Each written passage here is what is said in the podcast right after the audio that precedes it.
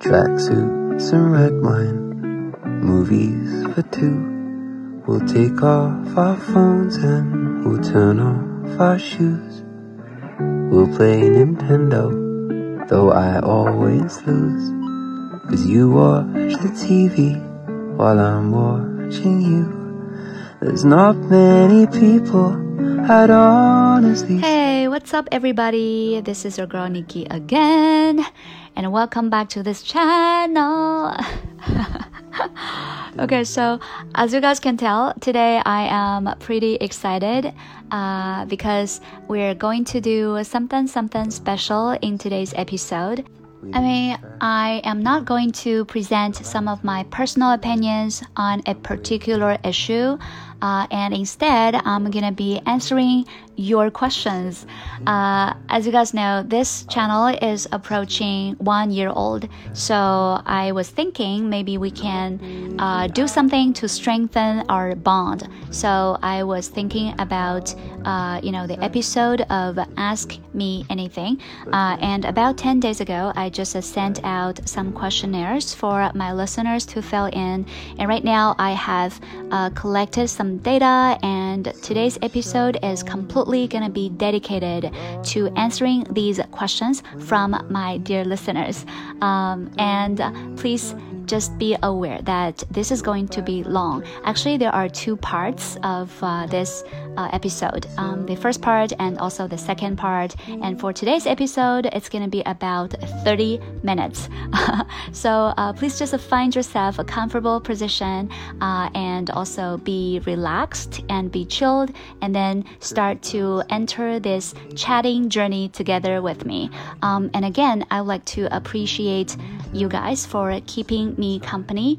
I feel like without your support, I couldn't have made it so far. So, you know, so much grateful for everybody of you who is right now listening. Thank you, thank you, thank you so much. Like doing nothing with you. No, there's nothing like. Okay, so now the first question uh, it's from 匿名哈哈哈，and the question is 感兴趣 Niki 是怎么成为一名新东方老师的？可以的话，请 Niki 讲一下自己的求职道路，哈哈哈。okay, so yeah, this is a very good question actually, and I feel very glad to share with you about my experience of securing a job in Xingdongfang. Uh, actually, it was never my plan. Um, you know, according to my career uh, plan, if I had one, uh, I should be working in the financial industry because, for one, I was uh, studying business back in college, and also I did have an internship in a major fund management company. So, back then, when I was about to graduate from college, I was considering positions in things like some, you know, uh, accounting firms or fund management companies and things like that. But uh, that was when life got really interesting. I still remember one day I was just browsing a social media website uh, that is called Renrenwang. Mm, probably some of the younger listeners have no clue about this Renrenwang at all, but back then it was our WeChat. You know, back then it was our microblog. So anyway, I was just browsing Renrenwang when a piece of recruitment information uh, popped up on the screen, and it was from one of my former teachers in Xingdongfang. Because you know, I was once a student learning GMAT in Xingdongfang. Uh, so the teacher was sending uh, some recruitment information. Uh, he was seeking for some talent to join their expanding team. Uh, they needed someone who is sort of good at English, like everything, speaking, writing, and everything. And I was like, okay, uh, now that I have the resume available, I can just send one just for fun, you know. So, anyway, in the very beginning, I was never really thinking about seriously getting the job. I was just sort of having fun. Uh, and then I just sent the resume to the teacher, uh, and within five minutes, he just called back. uh, and we had a brief chat. Uh, he asked me about my educational background uh, and also my experience in college. Uh, and also, he understood my English proficiency and capability. And we also talked a, a little about investment uh, because back then I was uh, doing an internship in a fund management company, and he was kind of interested in that as well. So anyway, um, I think that what we had was a pretty nice and pleasant and relaxing conversation, and he evaluated that I was uh, kind of like capable for the job that he was seeking talent for. Um, and then he just told me that about five minutes later, I'm gonna just receive another call from another person. But this round of interview is gonna be an English interview, so I should get ready for that. And I was like, okay, it's not a problem. So yeah, another call, another call, you know, probably lasted for about 10 minutes uh, in English, and then I just got the job. So yeah, it, it was a very fast process. I didn't even realize how it happened. You know, it was like everything happened on a whim, and within 15 minutes, I already got the job. Uh, and they just wanted me to be uh, on work as fast as possible, as soon as possible. But I just wanted to have more vacation time, so we uh, negotiated a little bit, and uh, then I decided to start working in New Oriental as a teacher. You know, it was just that fast.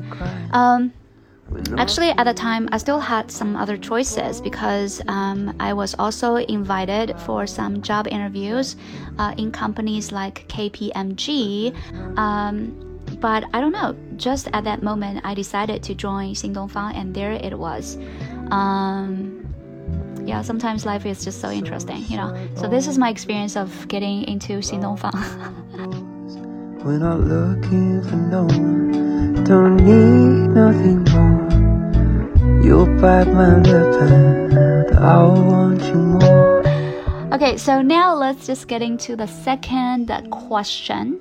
Uh, which is also from 匿名哈哈哈 and the question is like 有对 Niki 影响深刻的事件转折点吗 Well, uh, actually, I would like to divide my life into three periods. Uh, the first period was before I was 16 years old. You know, uh, basically, I was a kid during that time. Whatever I did, I did it out of fun, and I didn't realize that sometimes I need to take responsibility for my own life until the age 16 when I took the college entrance examination and I failed at it. Um, I, I actually didn't get a very good score, at least not as satisfactory as I was supposed to get. Um, and uh, I still also I, I, I didn't want to go to a bad university or something, and then I just decided to take the examination the next year. So basically, I attended high school for four years, and the final year of my college life, of my high school life, was kind of like torturing. It was very painful uh, because I was just a kid. I was just 17 years old, uh, and I put a lot of stress on myself. And at that time, I just told myself that I couldn't have the fluke mind like I once did. Um, so I had to kind of like work very hard and fight for my future. So that was the first time when I started to realize that I need to work hard and to take responsibility for my own life. Uh, because before that, I always thought that I could have my parents to support me, to back me up, and also I have a lot of people surrounding me who really loved me and treated me so well. Uh, but you know, in terms of taking the examination, I really just had myself. Like nobody else could do it for me. So that was a lesson uh, that was learned in a hard way, but I passed through it, I survived it. So, yeah, this thing was very profound. I think that it basically set uh, one of the most fundamental principle for myself, which is always to take responsibility for yourself. So, this is a very important point in my life. Uh, and then, you know, another very profound thing for me, uh, which has influenced me quite a lot, actually happens 13 years later, you know, when I am already 30 years old, uh, you know, that year, um, I sort of lost my love, you know. Uh, I thought that one guy was the love of my life, and I really was in deep love with him, and I thought that he was the one. But uh, we separated. Um, we sort of broke up. Uh, it was a very, very painful experience. It was very hard to get rid of. And that sort of pain just uh, drove me to think why I would feel so sad after we broke up.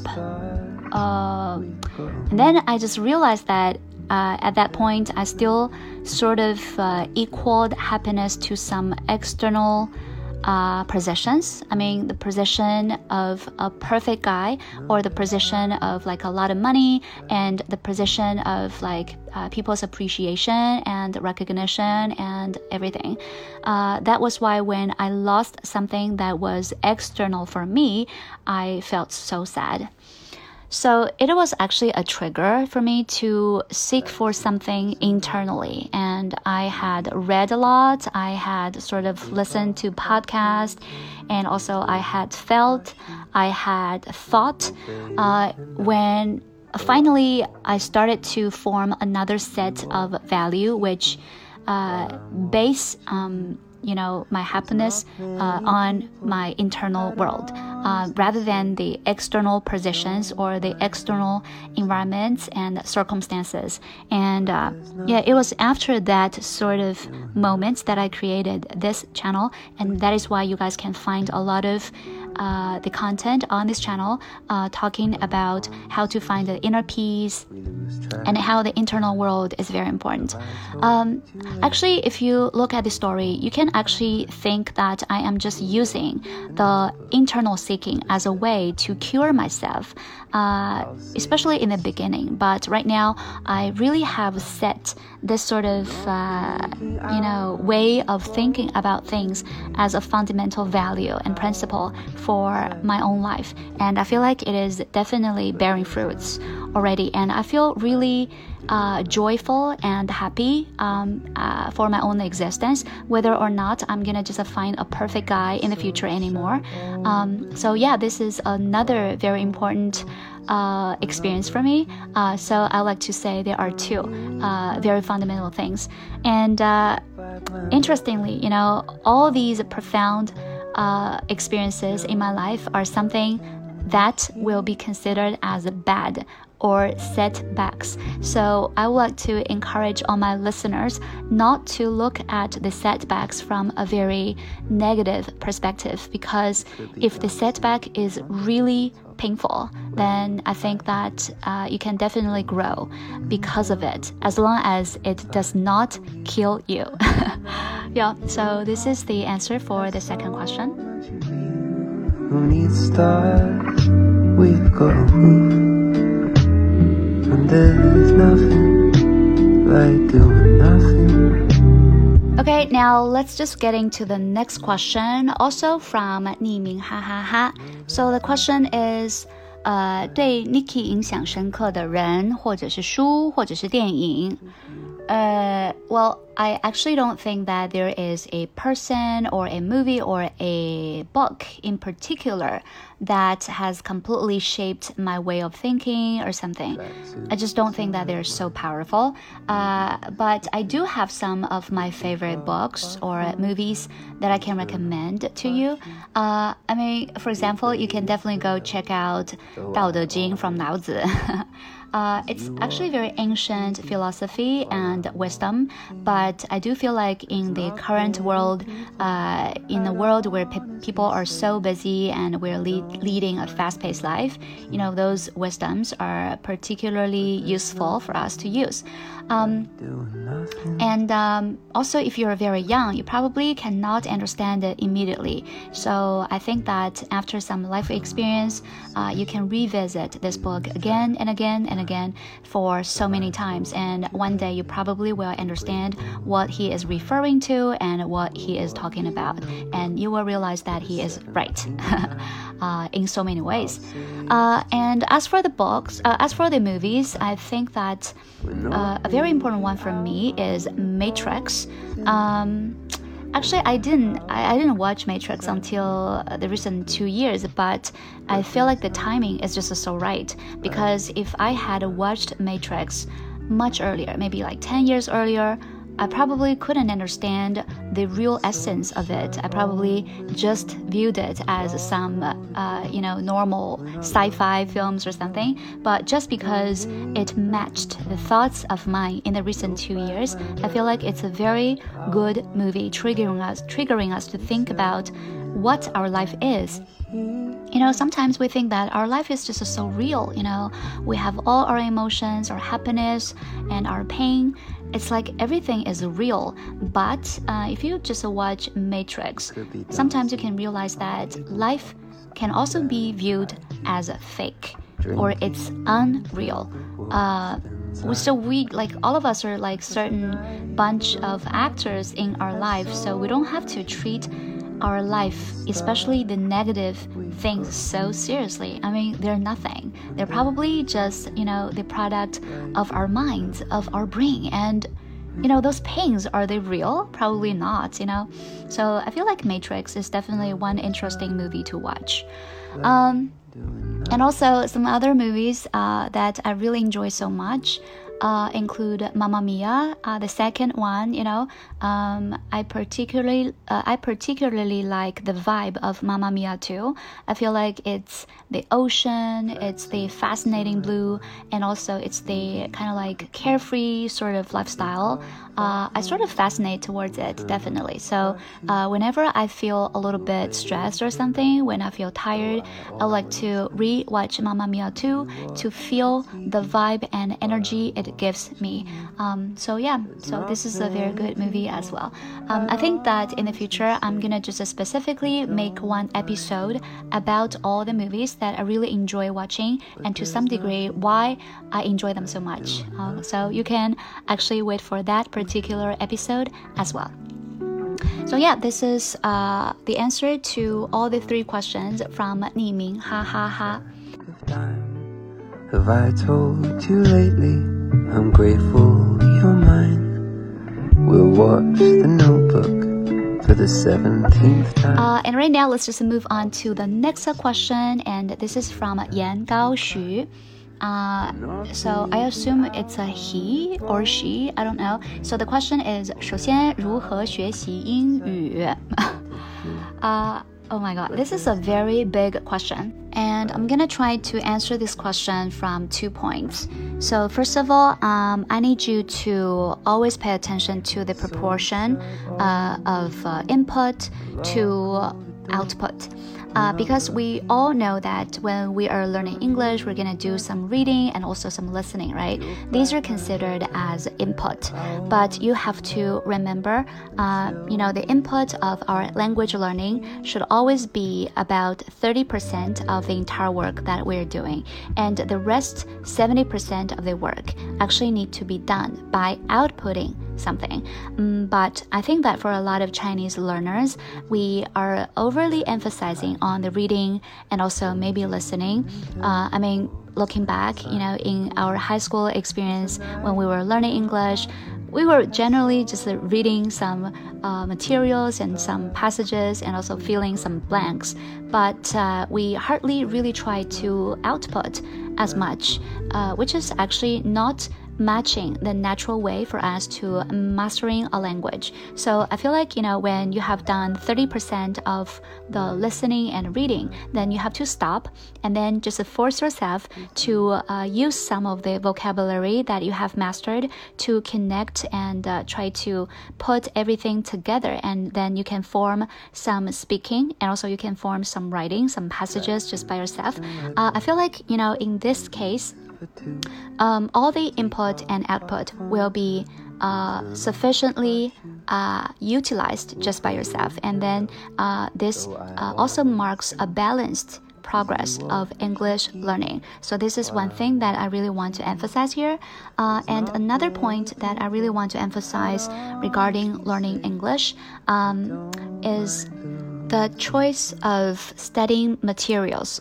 Uh, I mean, some students are basically choosing materials that are too hard for them. You know, for example, right now, he or she just has a basic vocabulary of about 3,000 or 4,000, but he's trying hard to crack the TOEFL test or something. Uh, then this is actually be uh, this is actually going to be a very painful and torturing process, and uh, you cannot really get any uh, sense of fulfillment from learning English. And what you can feel is just pain. So this actually will kill off your passion towards words learning. So in the long term, it is going to backfire. So my suggestion is that you can just uh, carefully choose the material that matches your language capability right now. For example, you can go find some new concept English, maybe volume two or three, and then just read those passages gradually. You know, that will not be very challenging for you. For each of the passages, um, there will just be a handful of the new words or something, or some new sentence structures, and you will actually adapt just fine. So I feel like, you know, the language learning process is just like, you know, um, brewing some a cup of nice tea, or maybe it's just the process of making wine. It's a very beautiful but very slow process, and if you are patient enough, you will uh, progress gradually uh, instead of achieving some instant success or something. Um, so, you know, remember the last mantra we talked about in uh, the last episode? Uh, slow is smooth, but smooth is fast. As long as you are always learning English, even if right now you are uh, progressing a little bit slowly, still you're gonna arrive at a, a very desirable destination. Yeah, so these are two of the recommendations that I am giving for those uh, English learners out there. So the second question from Yan Gaoxu is 负债高怎么办? uh, okay. Well, I think this is a very interesting question, and thank you for asking. Uh, from my perspective, I feel like money is a form of energy. Um, so, for example, right now, if you have a lot of money, like you have a million, two million, or something, um, don't just look at it just from the money perspective. You can look at it from the energy perspective. It means that you have abundant energy.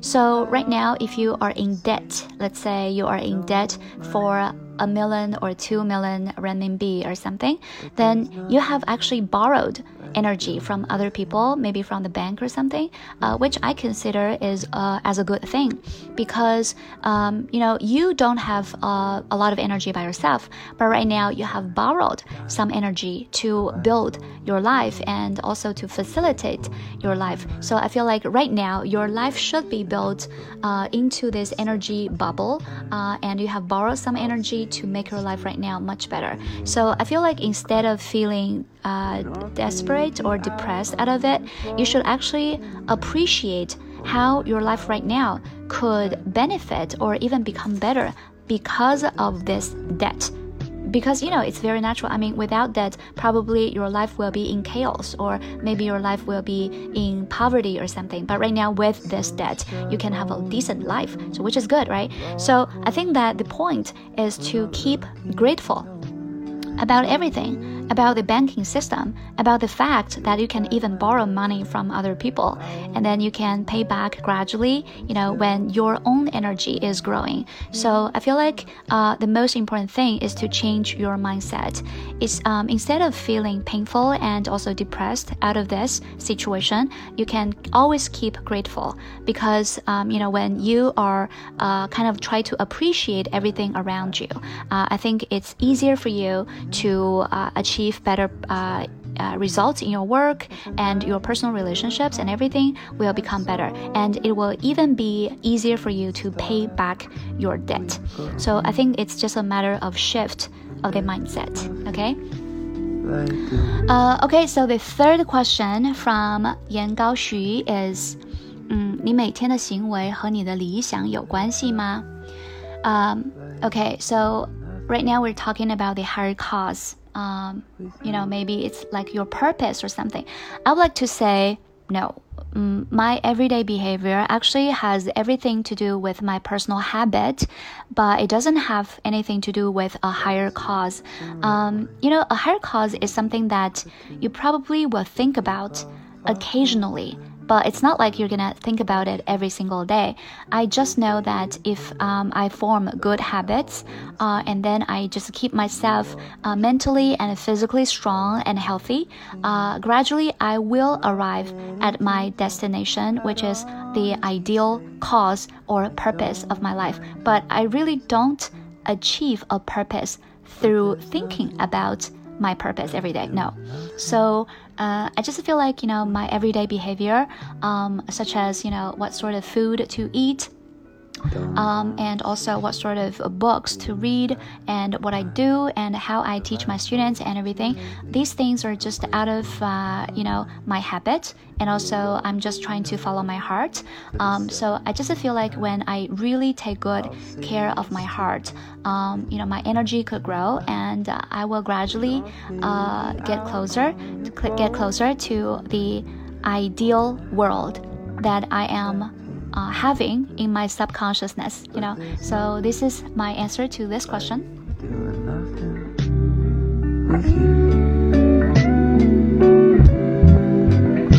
So shut all the windows lock all the doors. We're not looking for no one. And the next question comes from a listener uh, who is named uh, 水边竹 uh, and uh, he or she is asking me a question. 英专生出路啊，英语专业学生的出路，呃，口语一般人士。 so apparently, this listener doesn't think that he or she has a high level in English speaking. Uh, so in order to answer this question, I think that I'm gonna just intro introduce a concept that is called 比较优势 comparative advantage. I mean, you are majoring in English, so I think that you should be very professional, you know, in uh, in English grammar and also English literature and also the background of this language and everything. So I think that you should actually actually compete with someone else who are not so good in English, but they still need to use English in their work. So that is where you can find your 比较优势. Uh, for example, you know, right now there is a very popular field that is called Web3, and this field uh, is actually very popular right now already in the English-speaking world. Um, but you know, a lot of people, for example, a lot of Chinese people are also trying to get this, uh, get into this field, but the problem is that they are not so good at English. So you know, when they're trying to acquire information uh, that is based on English, probably they're going to be much slower and also much painful than you can. So you can consider this industry for sure. And using the same principle, you probably can find some other chances. Uh, for example, in the TikTok business. Uh, I'm not talking about Douyin, I'm talking about TikTok. Uh, this is another app uh, that is widely available in areas out of China. Um, and, and I feel like, you know, uh, people from China can actually take the advantage of this app to sell our products to some overseas people. Um, and I feel like this also uh, is uh, some area that will require English proficiency. So maybe you can just uh, try to seek for positions or job opportunities in this field as well. So I feel like the key is definitely to find some comparative advantage of yours so that you can use this advantage to do really well in your job and other people simply cannot do as well as you do because even if they need to use English, uh, they cannot really have as proficient English as you can have. So I feel like this is the start of your career and it can not only give you better performance in your job but also allow you to allows you to have uh, more confidence in yourself, which is which which is so important. You know, this actually goes a long way in someone's future. So, so much for this question, and let's just uh, get into the next question from Chunxia. Uh, she has two questions. You know, the first one is 想问问 Nikki，当感到没有力量的时候，会做些什么来恢复自己的状态？呃。 when I feel like I am lethargic, when I don't have any, motivation or something, I tend to do nothing actually. I just lie down and do nothing because I trust that I will recover. You know, maybe after one day, maybe after two days, maybe after one week, maybe after one month. The point is that I'm not in a hurry. You know, I just uh, love myself so much that I don't want to push myself to get back to normal again. I know that sometimes um, time is all we need. And some other times, you know, when I'm not completely knocked down by life, when I still have some remaining energy left, uh, I probably will just uh, do some housework, you know, do some house cleaning, uh, for example, to sort out my own stuff and also to buy a bunch of flowers for myself. And I feel like, you know, when you are looking at the very organized desk and also a very organized wardrobe, and also this very colorful um, flowers and plants, uh, you will automatically feel better and you feel like you will have the courage, uh, you know, to fight against the demon in your life again. So, yeah, so this is my answer. You know, mostly I don't do anything. I just allow myself the time to recover. And sometimes, if I still have some remaining energy, I probably will, yeah, just uh, spoil myself by, you know, buying beautiful flowers um, and also maybe eating some really expensive food or sometimes just organizing, organizing my stuff. So this is my answer. Uh, and the next question from 春夏 is Nikki 能不能分享一下英语学习心得，或者是自己的语言学习之路 ？Actually, this question is a little bit similar to one of the questions from Yan Gaoxu. So again, I would like to emphasize the important the importance of output. Uh, you definitely need to speak a lot and also try to write a lot apart from reading and listening. You know, uh, in the case of you guys listening to my podcast, you guys are just doing some listening. Uh, and if you just re, uh, refer to the script, then you guys are just doing doing some reading, but you should understand that writing and speaking are also very important as well. So you have to just force yourself to uh, engage in as much output as possible. So yeah, again, uh, I'm gonna just reinforce this rule for all these English learners. Oh, and also one thing is very important. Additionally, that is to repeat. Um, but you know, for this thing, I had already introduced once in one of my episode that is called the power of repetition, and you guys can always go back to that episode and repeat once and once and once again. So uh, any one movie you can repeat watching it for 10 times. Any one book that you find interesting and amazing, you can repeat reading this English book for 10 times. And trust me, you're gonna get some natural progress without yourself realizing it.